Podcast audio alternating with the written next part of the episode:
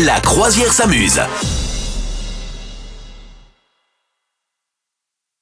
Pour vous, Peter Pan, c'est un petit plaisantin qui vit dans un monde féerique, hein, ça c'est la version de Disney, mais en fait le roman d'origine, il est beaucoup plus sombre. Est-ce que tu as lu déjà le, Non, pas du tout. l'ouvrage de James Matthew Barry C'est un Non, écrivain absolutely était- not. J'ai vu une pièce de théâtre Ouais. euh, de je ne sais plus que- quel metteur en scène par- parfaitement glauque. Ouais. Euh, C'était déjà atroce. Donc Ah bah alors, lui, la vraie histoire. C'est un gars. Déjà, sa vie à James Matthew Barry, qui est donc l'auteur de Peter Pan, euh, elle est pas gay. Euh, il est né en 1860 en Écosse, et alors lorsqu'il a 7 ans, il perd son grand frère qui euh, s'appelait David. Euh, le grand frère, en gros, c'était le chouchou de la famille. Donc, du coup, il prend en gros la place du frère, si bien que tout le monde l'appelle David. Ouais. Donc, c'est hyper glauque.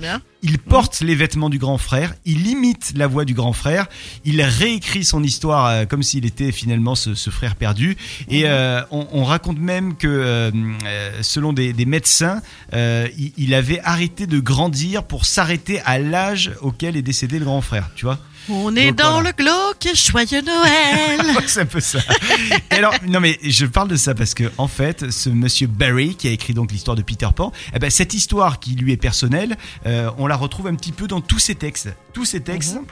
sont autour de, de ce truc-là, de pas vouloir grandir, et donc c'est ce qu'on retrouve avec Peter Pan. Alors, dans Peter Pan, euh, c'est l'histoire d'un enfant qui ne veut pas grandir, qui récupère les enfants morts qui sont Mm. tombés du berceau ou qui ont été abandonnés pour les envoyer au pays de Neverland. Alors ce personnage, Yes. c'est pas un enfant de cœur parce qu'il est habité par une haine profonde contre les adultes. Tu vois, il peut Mhm. pas supporter les adultes et, et donc il les embarque sur l'île. Et sur l'île, il y a un adage qui dit hein, sur l'île. Il y euh, aura Jean-Marc Morandini. à chaque respiration, il y a un adulte qui meurt. Ça veut dire que chaque fois qu'il y a un gamin qui respire, il y a un adulte qui meurt. Et donc Peter Pan, lui, il s'amuse à respirer fort pour halter le plus possible pour tuer le maximum d'adultes. Tu vois, c'est- Allez, en fait, ouais, c'est- décidément, Hein, ouais, on voilà. est sur euh, aucune revanche. Non, non. euh, Serial killer. Il est psychologiquement assez stable, ce petit Peter Pan. Il, euh, il tue également les enfants. Il ne s'arrête pas qu'aux adultes. Il tue les enfants perdus dès qu'ils grandissent, donc dès qu'ils deviennent adultes. hein. il ne veut plus d'eux sur l'île et donc il les tue.